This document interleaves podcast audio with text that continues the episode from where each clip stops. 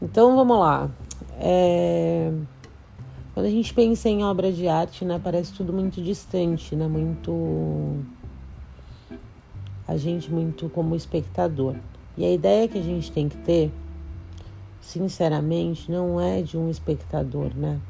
A ideia que a gente tem que ter é como uma vez eu ouvi de um professor chamado José Espanhol e ele falou assim para mim: tenta não usar a palavra espectador, né, de espectro.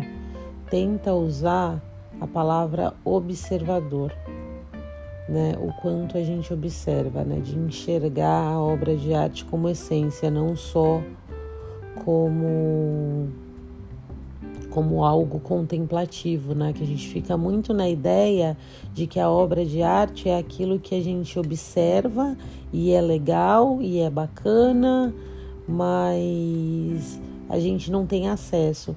E a ideia é totalmente outra. É, a gente discute muito o processo de fruição na obra de arte. O que, que é esse processo de fruição?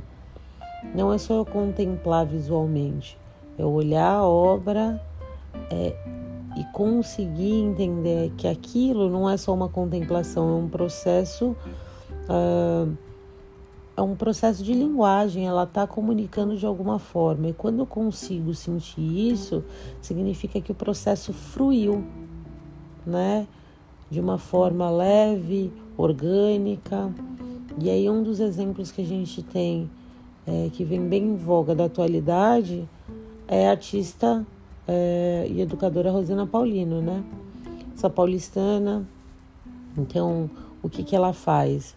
Ela apoia suas memórias pessoais, né, na estrutura do seu trabalho e aí ela pega essas técnicas dela de desenho e gravura, serigrafia, fotografia, colagem e, e, e mescla com a questão de ser mulher, de ser negra, periférica, de fazer parte de uma estratificação social que não deveria, é, teoricamente, né, não deveria nem precisar enaltecer, porque se tivesse um movimento de igualdade. Daí, como esse movimento não existe, concordam que ela é um, um diferencial dentre tudo isso, né?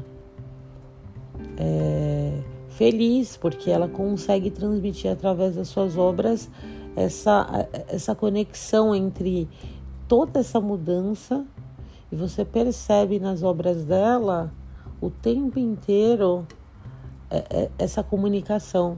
Então não tem como a gente olhar uma obra dessa e falar que a gente é só espectador, que a gente está só olhando, que a gente está só observando. A gente frui a obra, né? Uma das obras que são marcantes é a obra O Bastidor, que é interessantíssimo ver, né? É um bastidor de, de bordado em que ela tá com o rosto, tem o rosto de uma mulher e a boca costurada, né, com um bordado meio desordenado.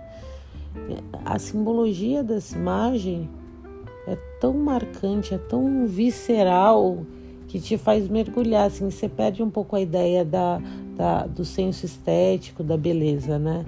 E aí a gente vai para que tipo de questionamento que ela está fazendo naquele momento. E além disso, leva a gente a ser um artista, porque leva a gente a ficar se questionando o tempo inteiro, né? né? O tempo inteiro, o tempo inteiro.